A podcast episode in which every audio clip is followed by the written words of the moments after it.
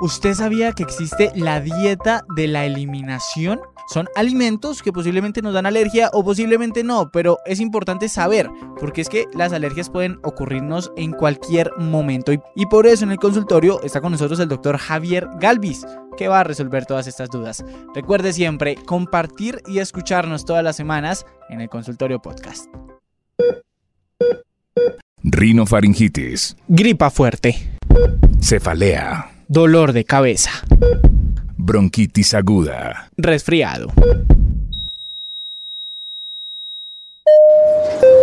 Juan David Ríos, por favor dirigirse al consultorio.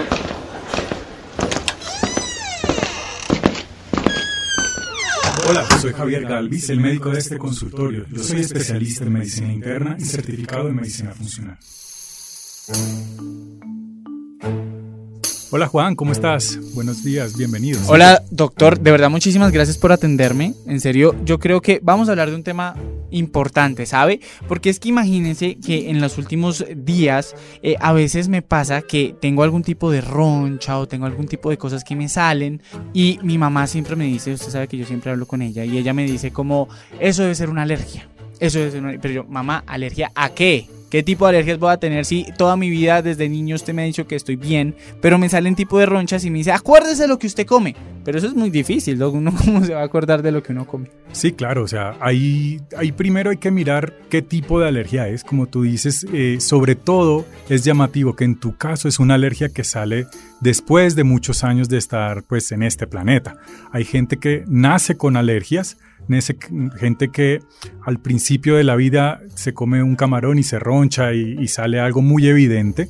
Eh, y es inmediato. Ese es un tipo de la alergia clásica, la alergia en medicina la llamamos mediada por inmunoglobulina E.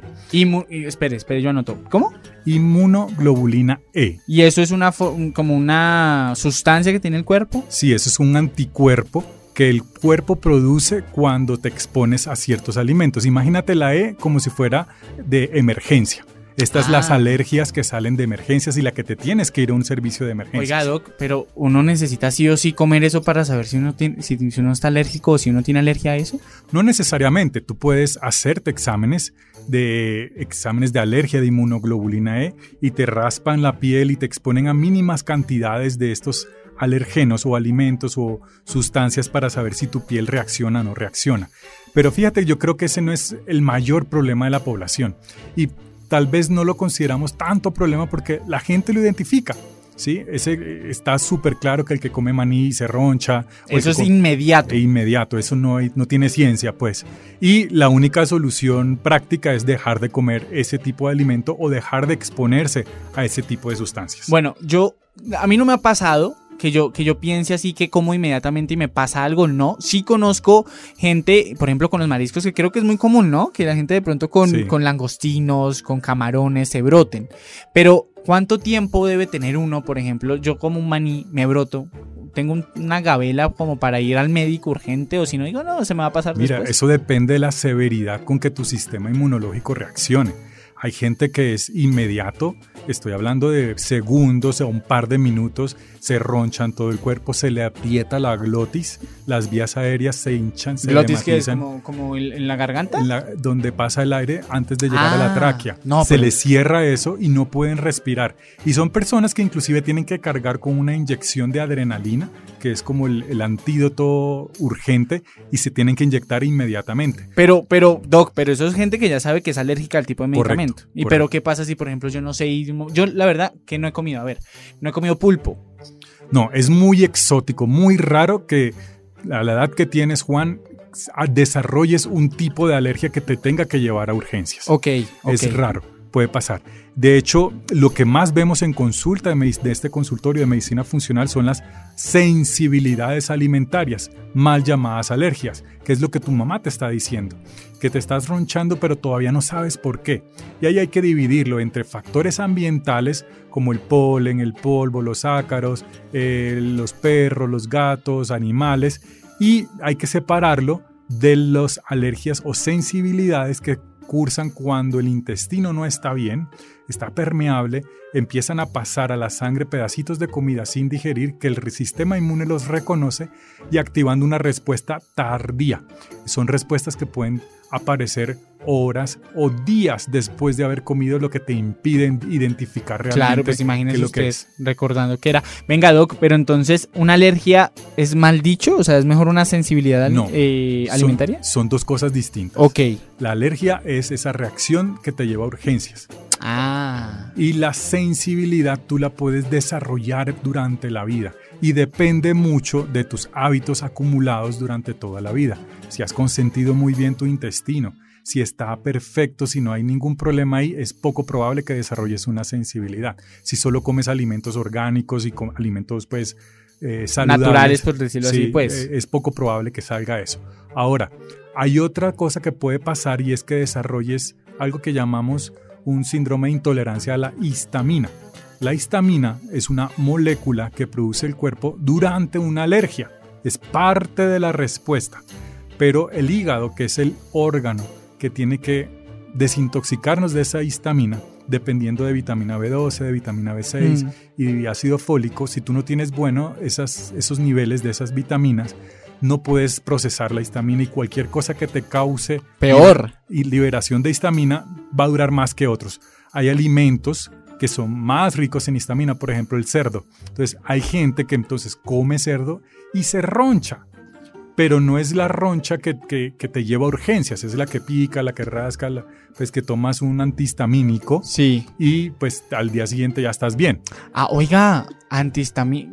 Ah, con razón. Antihistamínico, histamina. Yo no sabía eso, pero entonces digamos que la histamina viene siendo como ese botón de emergencia que tiene el cuerpo para atacar cualquier tipo de alergia. Correcto, la histamina es una molécula que utilizamos para responder apropiadamente en forma de inflamación ante algo que no debería pues eh, estar en el cuerpo. Bueno, por un lado están los medicamentos, los alimentos que usted me dice que, que eso es por el consumo, también obviamente lo que uno consume en su proceso de vida, pero usted me estaba hablando también de alergias por el ambiente. Sí. O sea, uno puede tener también alergias, no sé, el sol. No realmente alergia ni sensibilidad, sino una hipersensibilidad. Ajá. Eso es otra cosa distinta. Cuando te expones mucho al sol o hay personas que son tienen la capacidad de reparación de esa exposición solar disminuida, entonces el mismo tipo de persona con la- dos personas distintas, pero con el mismo tipo de piel, una puede reaccionar más fuerte que otra. Yo, yo, por ejemplo, yo soy rinítico. A mí, a mí las mañanas siempre me da estorno, aunque sabe que me da más en, en tierra caliente. Porque me he dado cuenta, yo soy de Cali. Y, y en Cali cuando voy allá y todo eso, pues obviamente siempre me da... ¿Y eso eh, siempre fue así, desde pequeño? Sí, no, incluso mi mamá es rinítica. Entonces por eso quería preguntarle si es genético y si, y si estas cosas siempre... Porque ahorita, pues yo no estornudo tanto.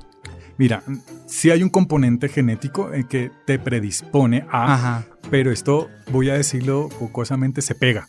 ¿Cómo así que se pega? Lo que pasa es que si tú, tu mamá y tú, lo más probable es que durante mucho tiempo comieron los mismos alimentos, le dieron el mismo tratamiento al cuerpo, ¿sí?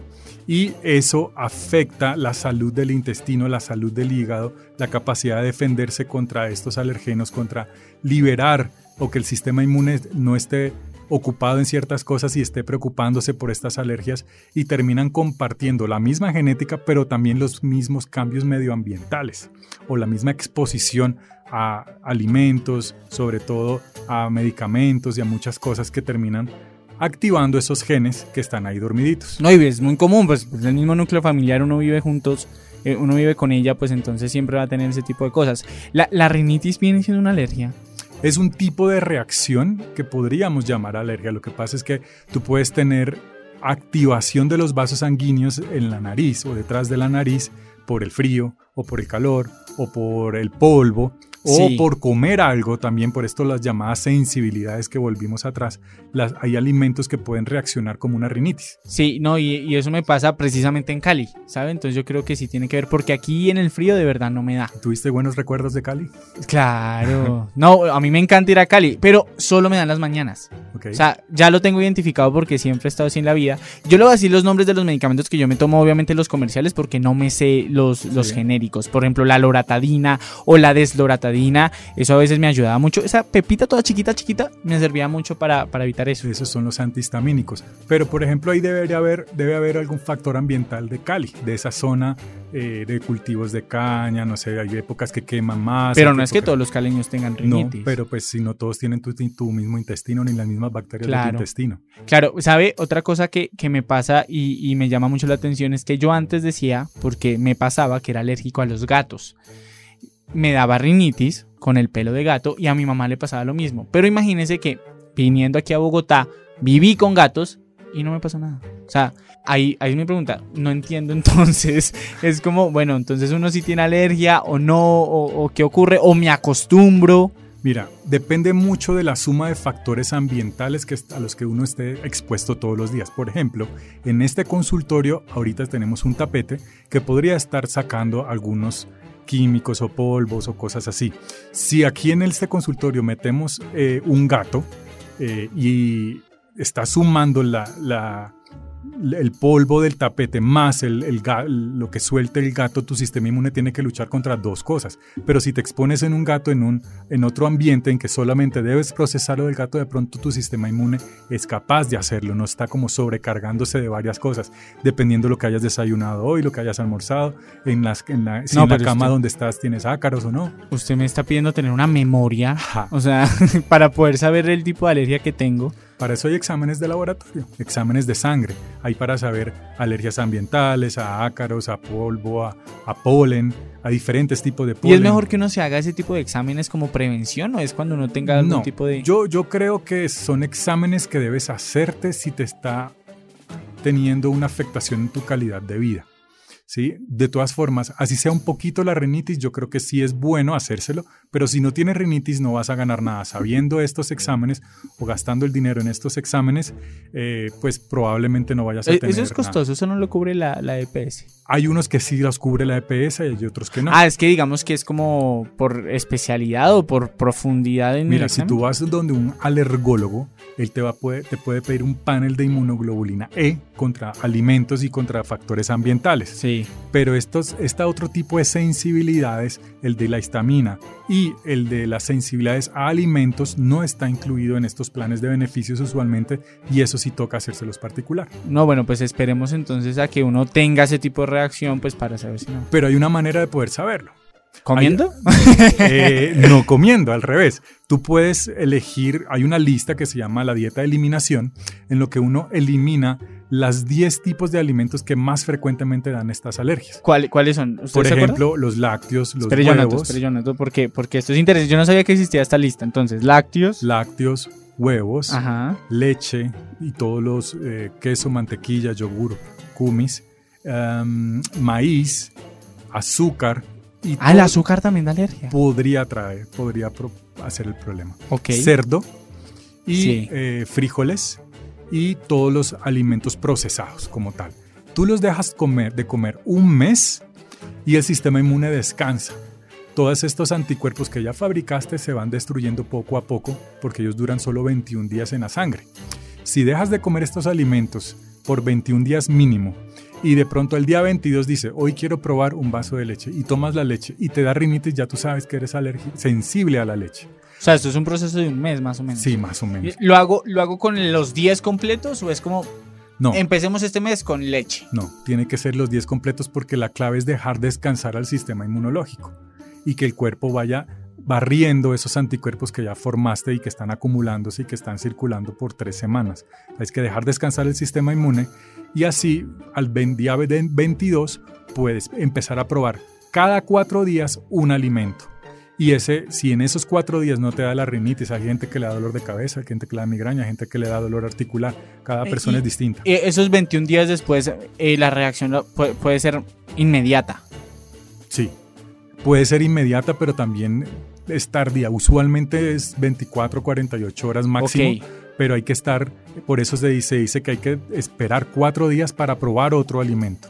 Y hay que De la probarlo. misma lista. Correcto. Y hay que probarlo en su manera más simple. Si quieres eh, probar la leche, no vas a, a tomar un postre de tres leches, sino que pues un vaso Sí, de claro. leche. Si vas a Entera. querer huevo, pues no vas a hacer un, un- un, pues una preparación compleja con huevo, sino pues el- un huevo frito. Oiga, Doc, esta, esta dieta de eliminación también ayuda para bajar de peso, pues derecho, ¿no? Claro, Pues, mira, usual, aunque no tienes que pasar hambre, no es cuestión de, de dejar de comer, sino que porque puedes comer libremente todas las frutas y verduras y carne y pollo y pescado y todo eso. Pero usualmente cuando baja, quitas de tu alimentación lo que te está inflamando, lo que te está haciendo alergia o sensibilidad, la inflamación del cuerpo baja y uno se siente mejor y empieza a bajar de peso. Voy a hacerla, ¿sabe? Voy a hacerla. Voy a buscar esos 10 alimentos. Y venga, y si uno termina siendo alérgico a los alimentos que no están incluidos. ahí sí te toca buscar en tu intestino que está mal. Puedes tener parásitos, puedes tener hongos, puedes tener bacterias malas, puedes tener virus, puedes tener falta de ácido en el estómago, puedes tener falta de enzimas pancreáticas, puedes tener falta de bacterias buenas. Entonces es encontrando esa causa y corrigiéndola, reparando el intestino, da- vas a poder, después de haber quitado los alimentos, vas a poder volverlos a comer sin el problema de la sensibilidad. Eso está, esto está muy bueno. Pues, doctor, de verdad, usted me da muchas ideas, me ayuda bastante porque yo creo que sí, creo que voy a buscar qué fue lo que me da esta roncha, ¿sabe? Y de verdad, muchísimas gracias, doctor Javier, pues por atenderme. Y si algo, si tengo algo en mi intestino, pues adivina a quién acudo, a usted. Aquí estoy disponible. Gracias por escuchar el consultorio. Recuerda siempre encontrarnos cada semana en Blue Podcast y en todas las plataformas de audio. Hasta la próxima.